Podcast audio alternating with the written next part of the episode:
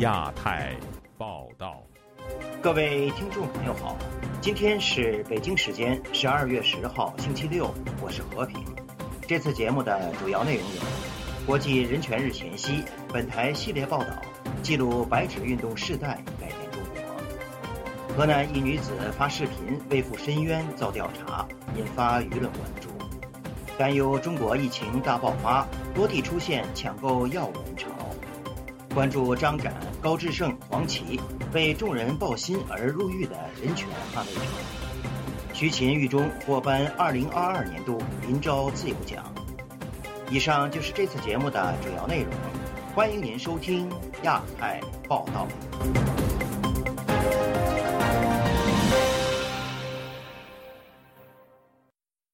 人人有权享有生命、自由和人身安全。一九四八年的十二月十号，联合国大会通过具有里程碑意义的《世界人权宣言》，如是说：即使近十年来，中国政府大规模部署警力，又扩大数字监控，建立警察国家，也不能阻止中国人民走上街头为自己的权利抗争。随着反对防疫政策的白纸运动兴起和平息，中国政府迫于民怨沸腾，草草结束清零政策。勇敢的中国年轻一代达成阶段性的改变中国后，能否为中国社会注入新的活力？下面请听本台记者经纬的报道。抗击疫情三年，中国公众对动态清零政策的不满情绪持续发酵，演变成抗议活动在北京、上海等大城市蔓延。中国政府不得不放松严格的管控措施。今年十一月二十四日，新疆乌鲁木齐一栋居民楼发生火灾，当地消防部门被防疫措施阻挡，救援不力，酿成十人死亡、九人受伤的惨剧。这场死伤惨重的大火不仅激怒了已经封控在家一百多天的当地居民，还蔓延至北京、上海、广州等地。示威者在集会上以手举白纸的方式悼念遇难者，并要求结束封控，又称“白纸运动”。十一月二十六日深夜的上海已经有了凛冬的寒意，大量民众聚集在乌鲁木齐中路，手举白纸，高喊反对防疫政策、反对中共当局的口号。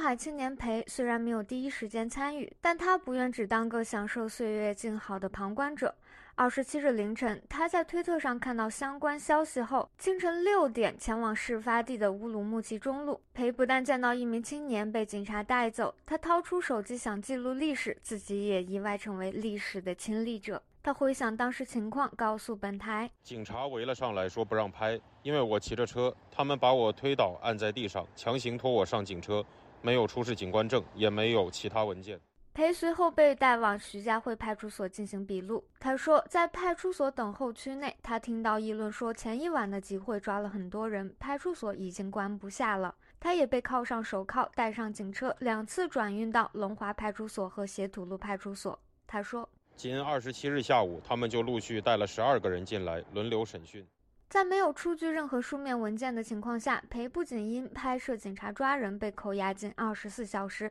他还遭遇了暴力执法。拍摄现场的手机也被扣押，直至十二月六日才从派出所领回。据他提供的照片显示，他全身多处受伤。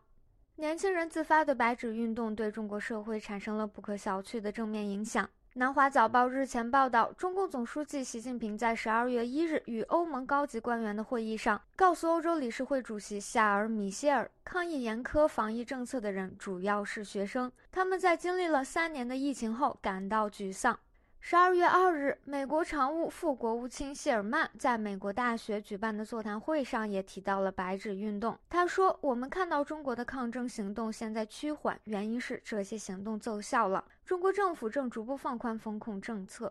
十二月四日，共青团中央在微信公众号上发文回应近期各地爆发的“白纸运动”。该文章说：“中国，特别是各基层组织对群众呼声、对信访意见的重视程度和响应速度，在全世界也找不出第二个。”《华尔街日报》认为，这是中国政府公开承认了中国民众对严格的动态清零政策感到愤怒，可能是官方首次承认习近平亲自领导的防疫政策存在缺陷。自抗疫活动遍地开花以来，防疫政策在各地略有松动。十二月七日，中国国务院联防联控机制进一步放宽防控管制，宣布了新一轮十条具体措施，以补充上月公布的优化防疫二十条。目前，在中国核酸检查站陆续裁撤，提醒人们防疫、出示健康码的宣传海报也被从墙上撕下。虽然白纸运动暂告段落，然而中共当局对抗议人士的清算还在进行。据南京传媒学院学生在推特上的发布显示，中央专案组已经进驻学校，校方已将该市定性为境外势力煽动。此前手举白纸抗议的该校学生和其他参与者仍近况不明。十二月七日，对华援助协会、自由之家等四十九家人权组织就白纸运动发布联合声明。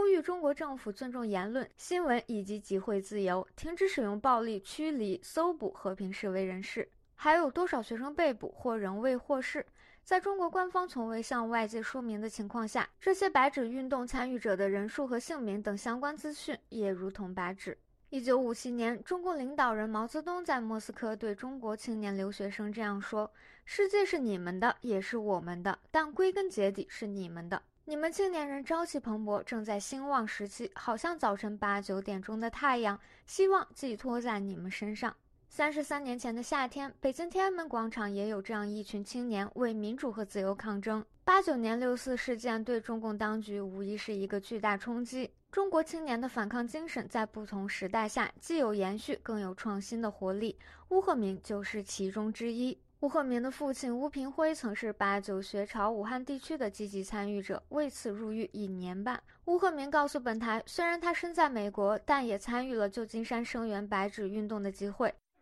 下台！共产党下台！习近平下台！共产党下台！习近平下台！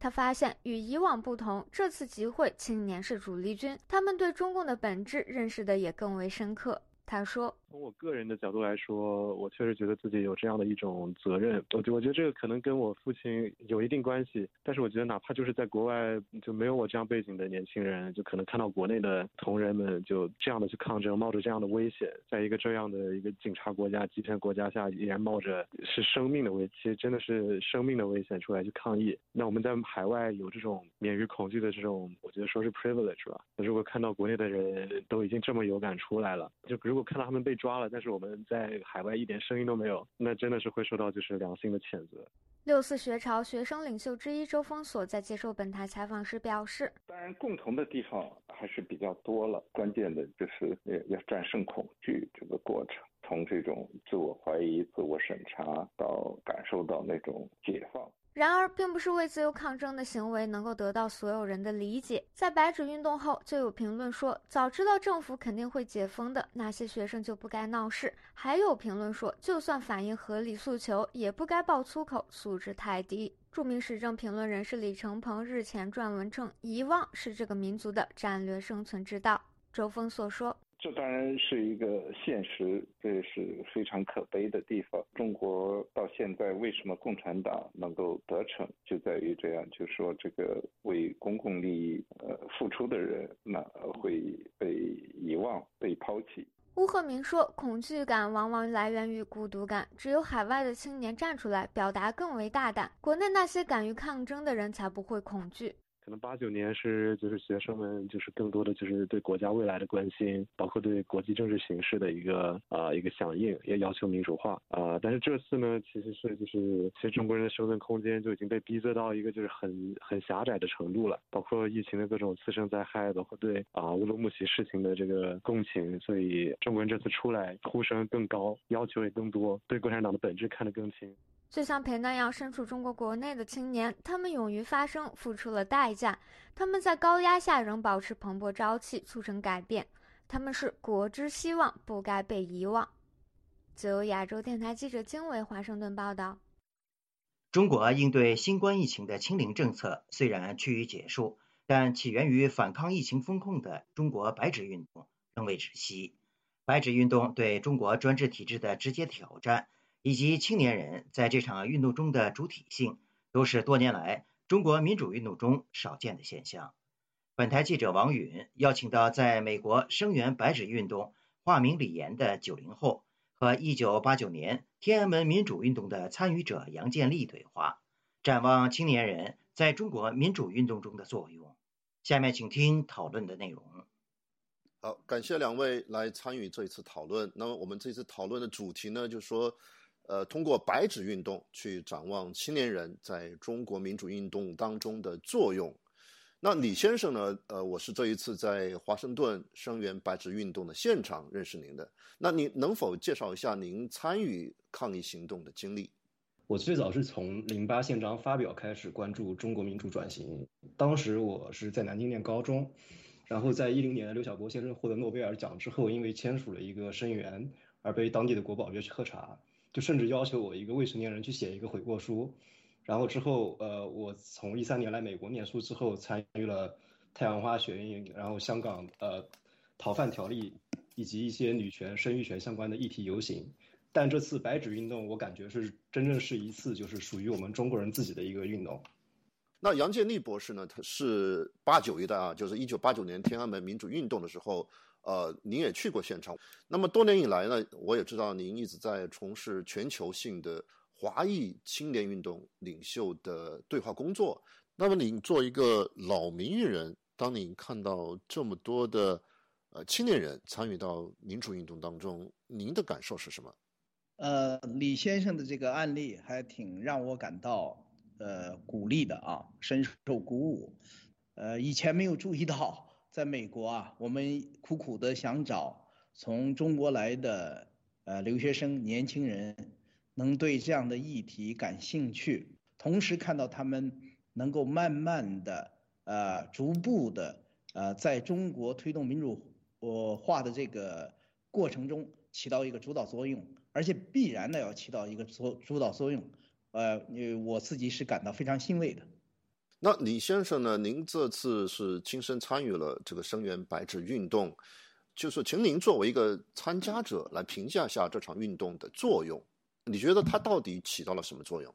呃，我觉得白纸运动的诉求就是我自己的理解是有两层，第一层是针对中国的防疫政策，那第二层的话就是造成今天这种防疫政策的主要原因还是因为呃共产党的这个独裁统治，而且几乎我们观察到每一场抗议，不论是国内还是国外，都有去喊出习近平下台、共产党下台这个声音，很多口号也沿成了就是沿袭了这个彭仔洲抗议中用的口号。那第一层就防疫问题，短期去看，现在有一些省份已经逐逐渐说说要准备开放，所以可能是可能是一个一个好的一个信号。但是我觉得白纸它本身作为一个符号，也体现了这几年中国政府借着疫情机会加大了就是大数据的监控、人脸识别、城市网格化等这些呃维稳的力度。那杨建立博士，就是我想请问一下，就是从您的角度来分析一下，你觉得白纸运动对于中共这个统治者？它到底形成了一种什么样的挑战？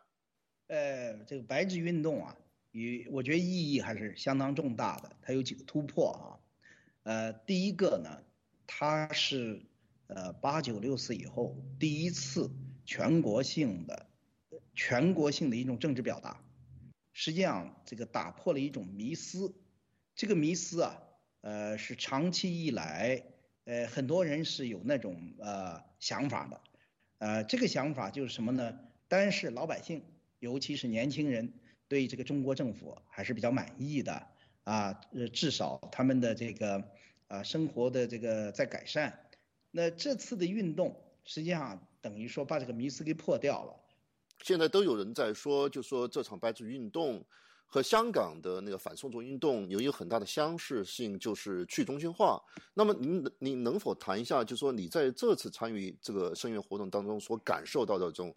去中心化的特点？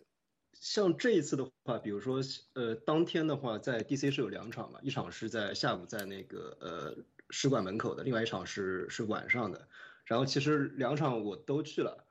到晚上那场的时候，呃，因为我开始在群里面，所以说他们很多组织者也是第一次去申请那个联邦政府就是抗议的那个 permit。然后在执行层面，他们其实很多地方做的是比较怎么说，就是不是那么完善，也不是很专业的。呃，但是就这些执行细节的话，其实我觉得，呃，是一个小问题。呃，因为其实当天他们演讲的那个广度跟深度，包括从新疆问题啊、铁链女啊，以及说中共对于现在中中中文语语言的这种呃修辞的影响，都有一些涉及。呃，在之后也有人把他们当天的那个演讲内容全部整理成一个一个文档。就方便没有来的伙伴进行传阅，这个情况其实跟呃香港在呃整个整个运动是比较相似的，因为香港当时反送中的初期主要是靠 Telegram 跟连登网络社区去串联嘛，嗯，这种初期，但其实我觉得初就是去中心化在初期其实是非常有效的，但呃我觉得白纸运动现在才也没有，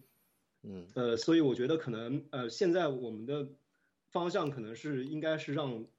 不太关心议题的伙伴都先参与进来，或者是他本身是关关注其他议题的，比如说他是关注新疆新疆问题或者西藏问题、女权问题的，都先参与进来，找一个公约数，然后后期再怎么去发展，可能还是需要一个比较中心化的一个组织方式。嗯，对对对，李先生在这里对这个白纸运动做了一个很好的一个总结，而且就说提出了一种设想。那我想请教一下杨博士，就是那一九八九年的时候呢，您是也是一个年轻人。呃，那么现在白纸运动当中主力也是年轻人，那你觉得这一代年轻人和当年的那一代年轻人，他们之间的差别是什么呢？这一代的年轻人，他生长的阶段和我们当时是不一样的。他们第一有非常丰富呃的这个呃国际的信息和生活。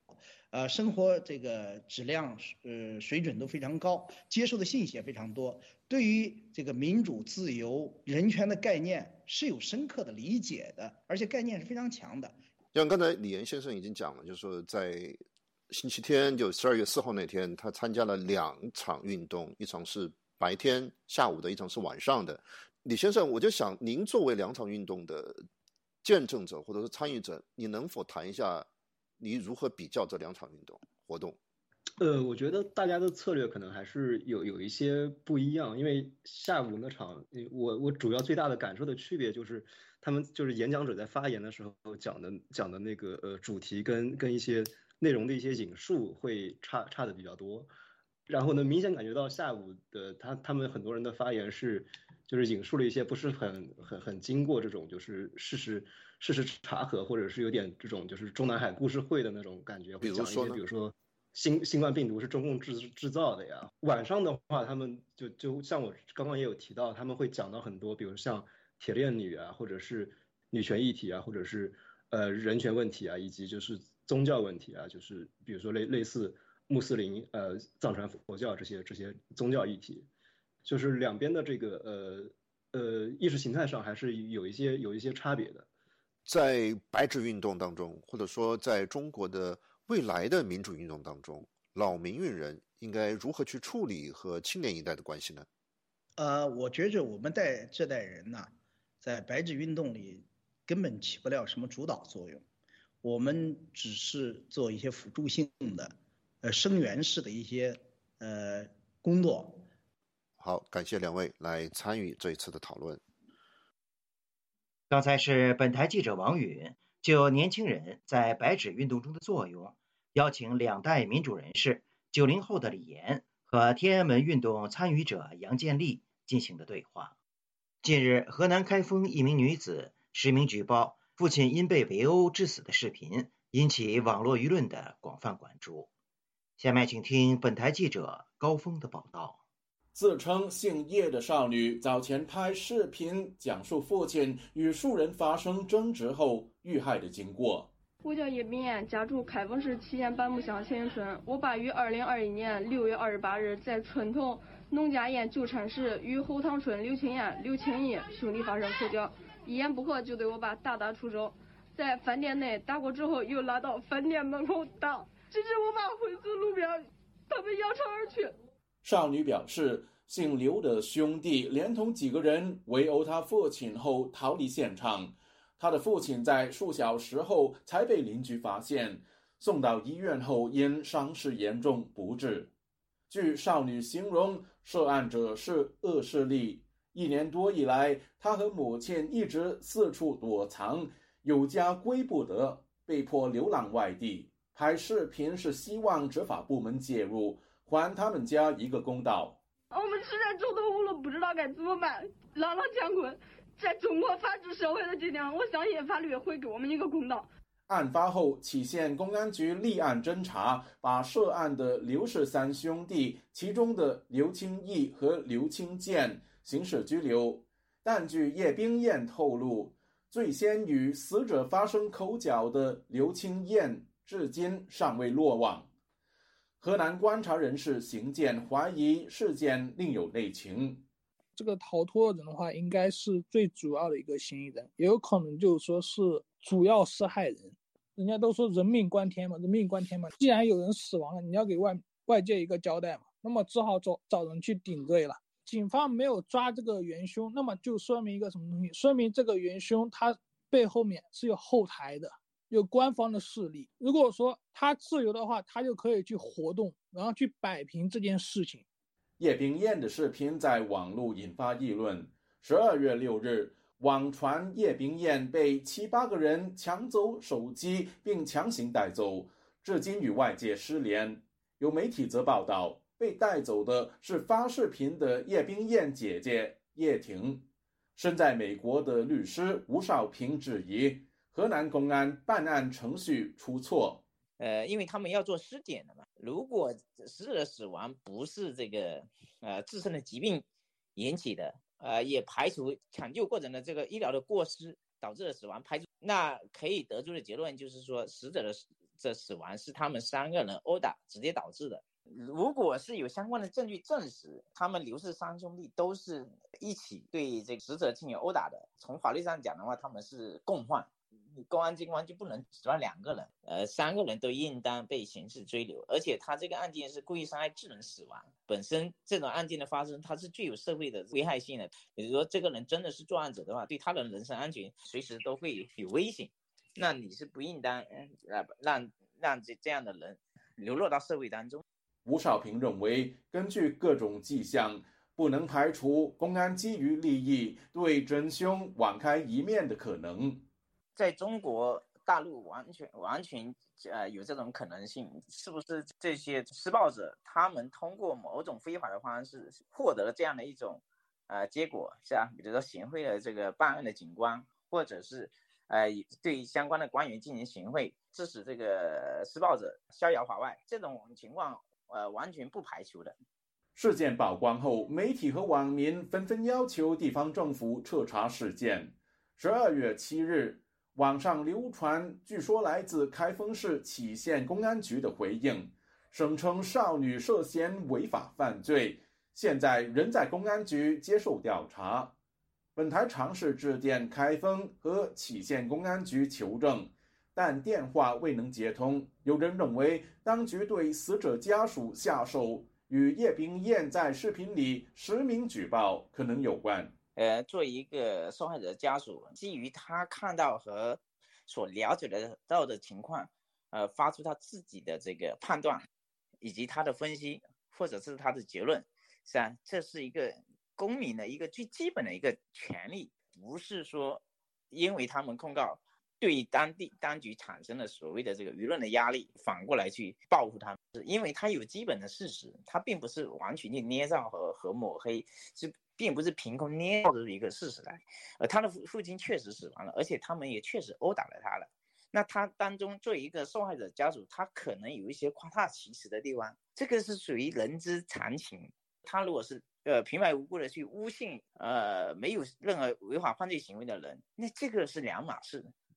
吴少平强调，河南当局不能因为受害人行使控诉和透过媒体发布舆论的公民权利。实行打击报复。自由亚洲电台记者高峰香港报道。自由亚洲电台亚太报道。中国政府宣布防疫新十条措施不足三日，多地民众担心疫情大爆发，纷纷抢购莲花清瘟等所谓克制新冠肺炎类药物。而广州、山东等地政府也在继续建设方舱医院。下面请听本台记者古婷的报道。中国新冠肺炎防疫措施突然改变，引发长期被封控的民众恐慌，坊间流传“国家不管你们了，防疫靠自己”的一则评论，吓坏了许多百姓，也引起新一波药品抢购潮。山东青岛居民约翰本周五告诉自由亚洲电台，当地小区解封了。封控措施由原来的居民社区转移到指定的阳性患者住所大楼，居民们都在抢购和囤积药物，导致药品价格急升。我们当地还有几个小区封的。核酸点之前停的呢，又重启了。现在我看到说，未来的一到两个月会大量爆发嘛，肯定方舱医院不能停。现在街上啊、商场啊人还是不多，应该是担心再染了自己身上。我看到深圳那个莲花清瘟都涨到一百一盒了，我们当地莲花清瘟都卖断货，对老百姓的恐慌心灵吧。浙江金华居民郑先生告诉本台，莲花清瘟等药物已经断货。外面传说是有说，好像国家不管了，接下来你们要自己负责了安全。原来是国家在保护，都是国家出钱。我认为这种肯定也是政府他们放风筝。我在浙江都在抢购。北京突然放宽防疫措施后，大量发热门诊停诊，同时药品价格暴涨。莲花清瘟网购价格由七十六元一盒涨至一百元以上。在国家卫健委周三举行的新闻发布会上，一名女官员呼吁民众不要抢购药物。她说：“提示大家没有必要啊，这个我们去囤积和抢购药物啊。应该说，呃，随着这个我们啊整个的工作的这样一个部署啊，这个无论是在呃药品的销售网点，还是在我们的医疗机构。”啊，应该说这些药物是充足的。目前，上海、北京、重庆、浙江、山东以及广东等地的药房，与防疫有关的药物几乎售罄。据澎湃新闻周五报道，针对近日部分药品等涉疫物资价格波动情况，市场监管总局以电商平台为阶段重点，对相关哄抬价格线索进行了集中摸排，初步发现涉嫌哄抬价格的线上药房。已转相关省份市场监管部门立案查处。网络消息显示，北京感染者人数突然增加。有网民周四晚间发帖称，上午在东城区政务服务中心跟着别人来开会，会议通报内部数据显示，昨天北京检测十万管十混一，有三点六一万管显示阳性。预测未来一个月，北京将有百分之六十的人口感染阳性。也有网民留言，各地爆发疫情，可见莲花清瘟靠不住。不过，官方并未对此公开澄清。有微博网民发帖称：“很奇怪，明明很多城市已经开放了，可还在继续疯狂建方舱医院，究竟是为了啥？”广州每个区都在加建方舱医院，白云区在君和大道建成方舱医院，越秀区也在横芝港南路组建中。中国的防疫政策迅速转向，取消了许多隔离和检测要求。未来的疫情如何应对？《华尔街日报》中文网周五发文写道。从中国政府放松防疫的速度可以看出，中国领导人现在更关心这些防疫措施对国内经济造成的不利影响，而不是新冠感染情况不断恶化的风险。十一月份，中国的新冠感染人数剧增至创纪录的水平。在周三政府宣布的放松防控措施前公布的贸易数据显示。十一月份，中国出口出现两年多来的最大降幅，而当前中国已经面临制造业活动持续走软和房地产市场复苏乏力的难题。自由亚洲电台记者古婷报道。今年的世界人权日对许多中国人权捍卫者来说并没有什么不同，因为他们仍在狱中度过，包含律师丁家喜、高志胜、常伟平、张展等。他们在狱中的状况如何？过去一年在疫情防控下的中国人权状况又有什么样的发展？下面请听本台记者陈品杰的报道。十二月十日，世界人权日即将到来，但对于许多中国人权捍卫者来说，这只是在狱中度过的其中一天。过去一年，中国当局以疫情为由，让包括丁家喜、常伟平、张展等人均无法与律师或家属会见，或是审而未判，继续拖延。丁家琪的妻子罗胜春就这么说：“最近我们这个律师因为疫情的缘故，又几个月不能去看许志勇、丁家琪了。然后李乔楚那边我也没有收到任何的消息，审了不判，或者是没有理由的拖期不审。”这都是违反中国的基本法律的，充分的显示中共毫不尊重自己制定的法律。这一年，罗胜春仍然持续为因为厦门聚会案被捕的维权人士四处奔走。从美国到欧洲，他和其他的家属尽其所能为这些律师以及因为声援他们而遭到逮捕的人发声。包括参加者许志勇的女友李乔楚，以及因为参加厦门聚会，在今年九月再度被失踪的刘家才、张忠顺、异议人士欧标峰、龙克海等人。罗胜春这么说：“就是过去的这一年吧，中国的人权状况还是在不断的恶化，还是在下行当中。即将过去的一年，基本上现在已经到了低谷的最底端了。他对于这些人权捍卫者的。”打压没有任何的减缓，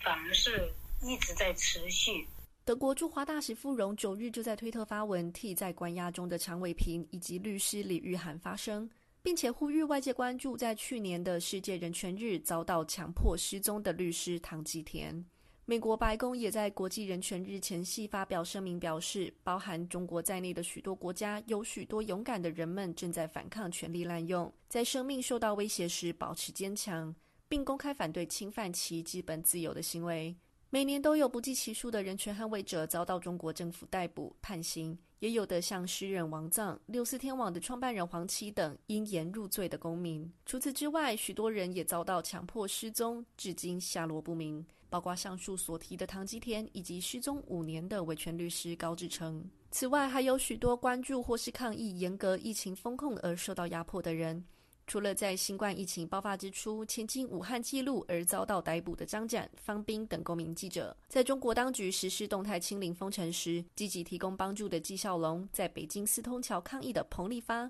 都被当局带走后音讯全无。上海大学的退休教师顾国平在十二月四日就根据联合国宪章等国际法的要求和规定，呼吁世界各国领袖向中共施压，共同营救彭立发。顾国平接受本台采访时这么说。他们代表了我们现在大陆绝大多数底层百姓的心里话、心愿。他们有勇气站出来为大家呼吁，这是一件非常了不起的一个一个创举吧。不过呢，不能不能这样的破坏人权。因为我们宪法上面也写了这样八大权利，但是呢，你们却说一套做一套，欺骗世界，欺骗中国老百姓。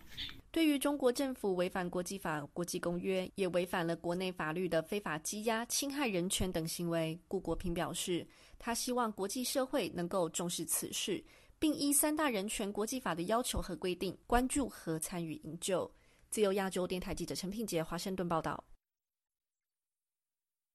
美国民间宗教权益组织对华援助协会在国际人权日前夕宣布，二零二二年度林昭自由奖。颁发给中国人权观察共同创办人徐勤。该组织表彰徐勤致力于追求中国的自由民主而不惜牺牲。下面请听本台记者黄春梅发自台北的报道。美国民间人权机构对华援助协会今年并未举办二零二二年度林昭自由奖实体颁奖典礼，改以新闻发布方式宣布今年得主为徐晴。对华援助协会创始人傅西秋本周五接受自由亚洲电台采访时说：“钦佩他的勇气，并为他早日脱离共产监狱、获得人身自由而不停的祷告。我们敦促全世界的良心正义人士也这样做。”徐晴除了担任中国人权观察共同创始人之外，其后也成为另一组织玫瑰团队的负责人。二零一八年一月，徐晴被当局以涉嫌寻衅滋事罪刑事拘留，之后转为指定居所监视居住。此后，当局追加罪名，指控他煽动颠覆国家政权。同年，徐晴获取保释放，但超过三年一直被监视居住。去年十一月，徐晴被当局以涉嫌煽颠的罪名执行逮捕。二零一七年，中共当局为了十九大顺利召开，徐青一度写下“我等被牺牲自由”。当时他在接受台媒中央广播电台为人民服务节目专访时指出，很多人被绑架上岗，但是他们从事人权运动的人仍然会坚持不懈的去做。他们让我写保证不反华，我说这个很很很简单，我立即就签字了，因为我说我。不存在反华不反华，对于我来说，我做人权的政治立场是中立的。徐勤当时说到：“一个国家名称可以改变，主要是内涵国家是人民的。”徐勤强调，他关注的是作为一个政府的公权力是否侵犯私权，一点都不关心共产党的会议是怎么开的。一个不问政治、专注公益的人权工作者，仍不见容于中国社会。目前关押在江苏省扬州市看守所的徐晴，身体健康始终不理想。根据维权网的报道，徐晴在被捕前才做完心脏搭桥手术，而且患有脑梗以及心梗、高血压等多种疾病，在狱中一度瘫痪，无法站立。后在律师抗争和各界关注下，徐晴在他人搀扶下才能走一小会儿。由于徐晴的家人受到严厉的监控，电话通信时时被切断，所以得知徐晴获奖的消息无法对外发声。亲近徐家亲友人士感叹：“关键徐晴还在牢里。”据这名人士转述，中国的法庭虽然口口声声尊重当事人的合法权益，但是十一月徐晴开庭却丝毫不受尊重，而且徐晴的辩护律师被阻止出庭。徐晴对法官表示：“如果你们不尊重我的权益，那么我就沉默。”徐晴的律师表示：“一个公民提出自己的异议，就被国家说颠覆国家。”律师希望争取无罪当庭释放徐晴。徐晴和潘露均是湖北著名异议人士秦永敏创办的玫瑰团队成员。潘露以徐晴长期战友的身份，代表为徐晴入狱前的事迹发表感言。潘露说：“江苏的徐晴是名基督徒，早年因位列医疗器械事故造成个人人身伤害，在维权的过程见证了当局恶劣行径，由此走上捍卫人权之路。在中国人权观察理事长秦永敏和秘书长刘新莲双双失踪后，徐晴肩负起中国人权观察的使命。”在人权迫害的案件中，凡是徐晴力所能及，他都会力求发声；凡有政治犯开庭，而他能出席，都力争参与。潘露欣慰地表示：“林昭女士也是自由的象征，更是对抗共产集权专制的公民先驱。把林昭自由奖授给徐晴女士，不但实至名归，而且也让我被后来者备受鼓舞。”自由亚洲电台记者黄春梅台北报道。截至目前，中国维权律师唐吉田遭当局羁押已整一年。唐吉田律师关注组就此发表声明，呼吁国际社会对此予以关注。下面请听本台记者孙成的报道。唐吉田律师关注组成员、现居加州湾区的人权活动人士向丽在十二月八日表示。在唐吉田失踪一周年之际，关注组发布的声明希望达成三点目标。在一周年之际，更多的来向国际大众的来呼吁，让大家关注唐吉田律师强迫失踪和非法羁押。第二件事情是我们向中共喊话，希望他们尽快释放唐吉田律师。第三个，我们是希望他们能够让唐吉田律师出境去日本照顾他重病的女儿。声明说。目前身患疾病的唐吉田未能得到及时和良好的医疗救治，骨骼变形、疼痛，且被羁押期间头被磕到脑震荡、牙齿磕落。因此，关注组在声明中呼吁国际社会督促中共立即结束对唐吉田这种惨无人道的非法羁押，释放唐吉田律师，恢复他的人身自由，让唐吉田为他的女儿筹集医疗资金、药物，让他赴日亲自照料其女儿，让唐吉田患病的身体接受治疗。向丽表示，目前关注组和唐吉田的家人都无法得知唐吉田究竟被关在哪座宾馆。他根据关注组掌握的信息透露，唐吉田目前的情况很差，他现在的状况是非常的糟糕，人都瘦了脱相了，基本上也很难见到阳光，也喝不到牛奶，也看不到书。出生于吉林的唐吉田，在多年来从事为弱势群体维权的事业，曾被中国当局吊销律师执照，也遭到过不止一次的拘禁。去年六月二日，唐吉田在准备前往日本探望病重的女儿时，被中国边检阻拦。去年十二月十日，原定出席欧盟在华举办的国际人权日活动的他，遭中国国保带走，直到被拘押超过半年后，才与外界取得有限的联系，并透露自己被拘押在吉林省延吉市的一座宾馆。唐吉田律师关注组成员、现居纽约的吴少平律师表示，目前关注组仍能与唐吉田取得有限联系。我们可以通过一些特殊的通道联系上，但是呢，我们基本上无法正常的沟通。他在谈到唐吉田被羁押的方式时指出。这种方式跟中共的刑事拘留或者是刑事居住来讲，更是阳光照不到的地方。在这一过程当中，如果发生严重的侵害人权的问题的话，我们可以发现外界基本上没有办法了解到。关注组发布的声明表示，目前当局没有关于何时释放唐吉田的准确说法，宣称恢复他自由的时间先是从十月底改到了十一月底，此后又改成了十二月十号。总之就是没有个准信。声明的结尾写道：“呼吁国际社会关注唐吉田律师的命运。”重视中共这种强迫秘密失踪的侵害人权问题，呼吁中共当局立即结束这种违反国际法、国际公约，也违反中共国内法的非法羁押、侵害人权的行为，立即释放唐吉田律师。现居洛杉矶的唐吉田律师关注组成员刘世辉律师认为，目前人们能够做的就是把关于唐吉田处境的消息传播到外界。他说。尽可能把声音传播到外界去，让外界更多的关注，向国际人权机构更多的来呼吁，各个人权组织呀、人权机构呀，在开大会小会的时候多讨论、多谈及这个事情。自由亚洲电台记者孙成，旧金山报道。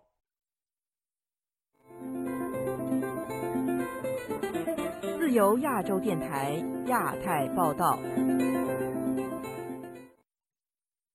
近日，中共浙江省、江西省和甘肃省省委以及重庆市一把手出现人事调整。有学者认为，当局此举是为明年人大换届和中央经济工作会议上重建中国经济做准备。下面请听本台记者古婷的报道。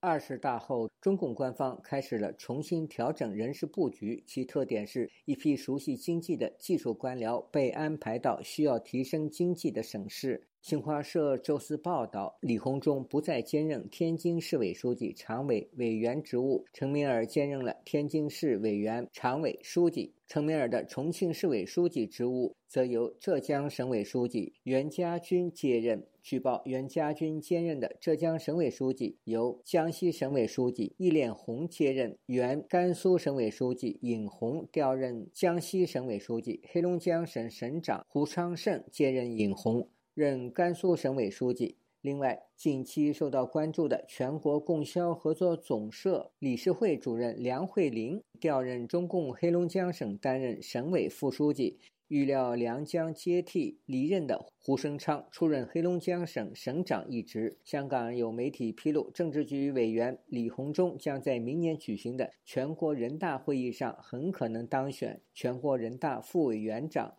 贵州大学毕业的学者陈强本周五接受本台采访时说：“疫情三年，中国经济急转直下，二十大上的人事安排已经尘埃落定，现在又回到了发展经济的路上。”以避免大规模失业引发的群体事件，他说：“中央现在是已经跟着地方走了，不是地方跟着中央走了，看清了吧？因为你给不了我什么呀，除了给我几个你的所谓的口号以外，你什么都给不了我。你给我的办法就是让我活，让我挣钱，还得养活你呀，所以你就不能不给我活路啊。他们最近又在换省委书记、省长，实际上谁都没有办法解决黄粮啊。”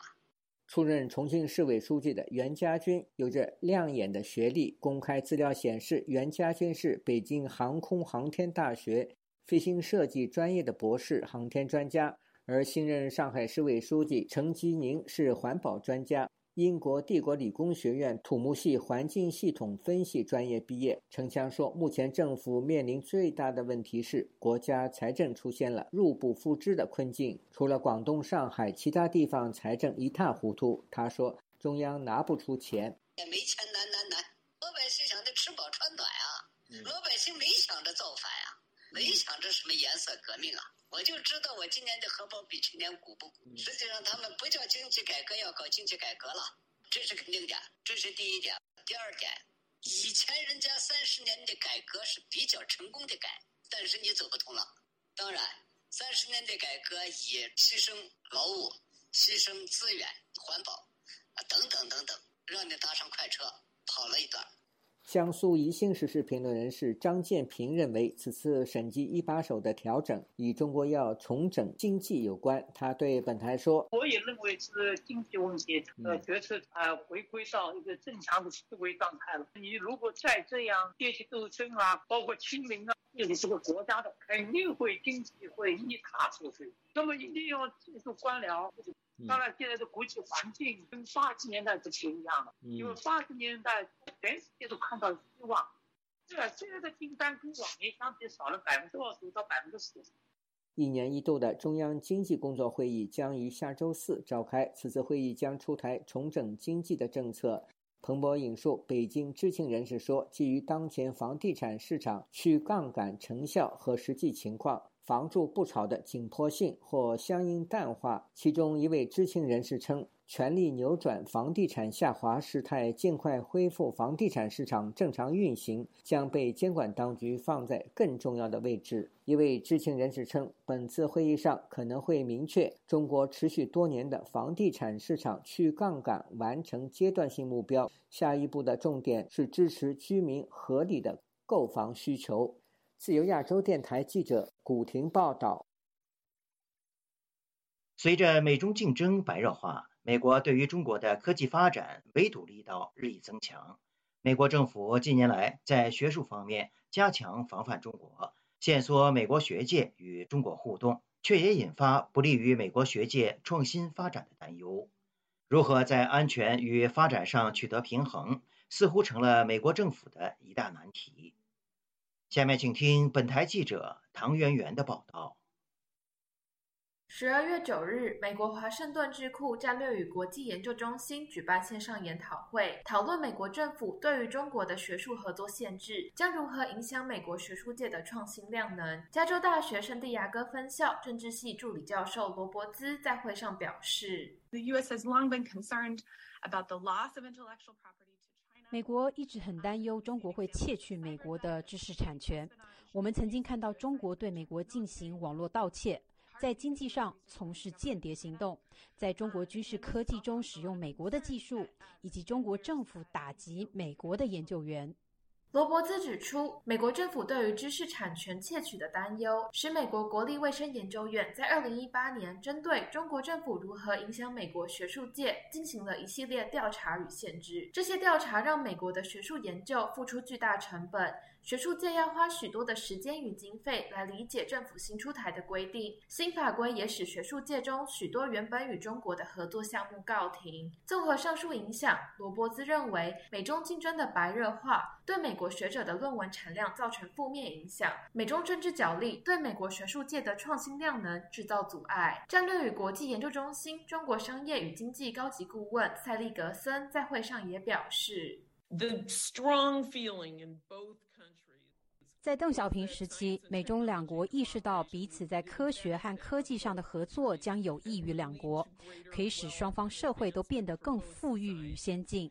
塞利格森认为，时至今日，为了美中两国彼此的学术发展，美国政府应该放宽施加于中国的学术限制。毕竟，学术研究与商业应用是两件事。政府应该要限制的是美国商界与中国的科技贸易，而非学界之间的交流。不过，美国情报事务专家毛文杰在会上则提出不同看法。毛文杰指出，虽然美国政府意识到若对学界互动设限，对学术创新会产生不利影响，并且耽误技术革新，但是放任学界和中国互动所带来的政治与安全问题，有时会产生比阻碍创新更严重的后果。近年来，台湾海峡爆发战争的可能性逐渐增加，这坐实了美国政府的担忧不是纯粹基于理论的出发。马文杰表示。像是量子力学、超音速科学以及半导体科技，都是在军事上美国政府需要特别防范技术外流的领域。美国政府在学术上的审查还未放松，学者间对于学术审查的立场也尚未取得共识。而在商业上，尤其是半导体行业，业者与政府在考量如何维护美国国家安全，同时又兼顾商业利益。似乎也成为一大难题。十二月八日，美国众议院以三百五十票赞成、八十票反对的结果，通过二零二三财年国防授权法案的最终协调版本。法案将大幅增加美国在未来五年内对台湾的军援，同时也放宽了美国政府及政府承包商使用中国芯片的规范。此版本法案中弱化了原先议员们所提出禁止使用特定中国制芯片的条文内容。美国之音报道，法案原先的版本要求美国政府及政府承包商禁用中国中芯国际、长江存储、长兴存储所制造的半导体产品。不过，该版本法案引发美国商会等业界反弹。业者们表示，要确定众多电子产品中的芯片是否是上述公司制造，将为美国生产业者制造巨额的检查成本。对于美国众议院通过新版本的国防授权法案，并在法案中删除了使用中国芯片的限制，美国商会网络安全政策副主席埃格斯在回应本台记者询问时表示：“许多企业向美国商会反映，他们对于原本的法案版本感到担忧。”因此，我很高兴国会制定新的最新法案，提供了更大的商业弹性。二零二三财年国防授权法案有望下周于参议院表决，表决通过后还得送交白宫，由总统拜登签署后才会生效。自由亚洲电台记者唐媛媛，华盛顿报道。今年以来，中国发送人造卫星的次数打破历年纪录。有澳大利亚专家认为。不少中方卫星符合军事或间谍用途的技术要求，而中方所谓卫星用于科学、环保或民用的说法并不可靠。下面请听本台记者邱德珍的报道。中国今年已超过五十多次发射火箭、运载人造卫星上太空。据新华社报道，长征二号丁运载火箭今天自太原卫星发射中心升空，将高分五号零一 A 卫星送上太空。还有太原卫星发射中心在黄海海域使用捷龙三号运载火箭，将吉林一号高分零三 D 四十七到五十星、东波零八到十星等一共十四颗人造卫星送上太空。从事太空追踪侦测业务的里奥实验室澳大利亚区总裁凡哈伦向本台指出，中国不少卫星具有双重用途，既可作为科学、环保和民用，也可以提供军事或间谍用途。而且，曾经于澳大利亚皇家空军担任飞官长达三十多年的凡哈伦认为，中国官方说法并不可靠。凡哈伦提到，十一月二十七日，西昌卫星发射中心使用长征二号丁运载火箭升空。据新华社当天报道指出，该次升空仅运载一颗科学用途的遥梗三十六号卫星发射星空，但据里奥实验室的追踪结果发现，该次升空却是运载这三颗类似情报监控用途的人造卫星。And it's just a continual pattern of 中国的太空活动基本上在媒体上说的一套，实际上做的又是另一套。凡哈伦提醒，在全球包括澳大利亚上空，中国有超过四百多个人造卫星载具在轨道上运行，但澳大利亚自己的人造卫星却是寥寥可数。这些卫星一直盘旋在澳大利亚上空，距离地面三百至四百公里左右。这是令人担心的事情。他们是符合军事用途和情报监控侦察用途需求的设施，他们是可以被用作对付我们的。凡哈伦提到，就太空防卫而言，澳大利亚几乎全面依赖美国支援。毕竟，澳大利亚国防太空司令部成立还不到一年，面对中国威胁，澳大利亚需要急起直追。总部设于堪培拉的澳大利亚战略政策研究所高级分析师戴维斯博士向本台表示，他同意中国的军用和间谍卫星已对澳大利亚构成安全威胁。澳大利亚的太空防卫战备需要急起直追。同时，戴维斯认为，澳大利亚作为美国的坚定盟友，可以掌握美国卫星数据，因此就太空防卫而言，澳大利亚并非无力反制中国威胁。自由亚洲电台记者邱德珍悉尼报道。节目最后，我们再来关注一下最近发生的一些热点事件。人权日之际，美国财政部外国资产控制办公室宣布，制裁李振宇和卓新仁两人及其控制的实体网络，包括大连海洋渔业有限公司和平潭海洋实业有限公司及其八家附属实体。此外，悬挂中国国旗的一百五十七艘渔船也被列入制裁名单。声明指出，美国政府一直在努力对那些从事严重侵犯人权行为者进行制裁。相关行为涉及破坏基本的劳工和环境标准，并损害印太地区经济前景。这也是美国财政部首次将在纳斯达克证券交易所上市的实体公司列入制裁名单。台湾行政院农业委员会本周五证实，共有一百七十八家业者受到中国海关总署网站公告暂停输入的影响。这也是继今年六月。中国暂停台湾的石斑鱼、白带鱼等输入之后，再次有台湾业者无法获得中国准许输入农产品。台湾的总统蔡英文当天表示，中国再一次以突袭的方式让台湾出口到中国的水产品受阻，这样的做法对贸易正常化没有帮助。联合国人权事务高级专员迪尔克星期五表示。他希望就其前任发布的新疆人权问题报告的调查结果与北京当局进行接触。该报告批评中国政府针对新疆维吾尔和其他穆斯林少数民族的待遇可能构成反人类罪。比尔克表示，他对于北京接触有决心，而且希望永不止息。听众朋友，自由亚洲电台的亚太报道节目到这里就播送完了，感谢您的收听，我是和平。我们下次节目时间再见。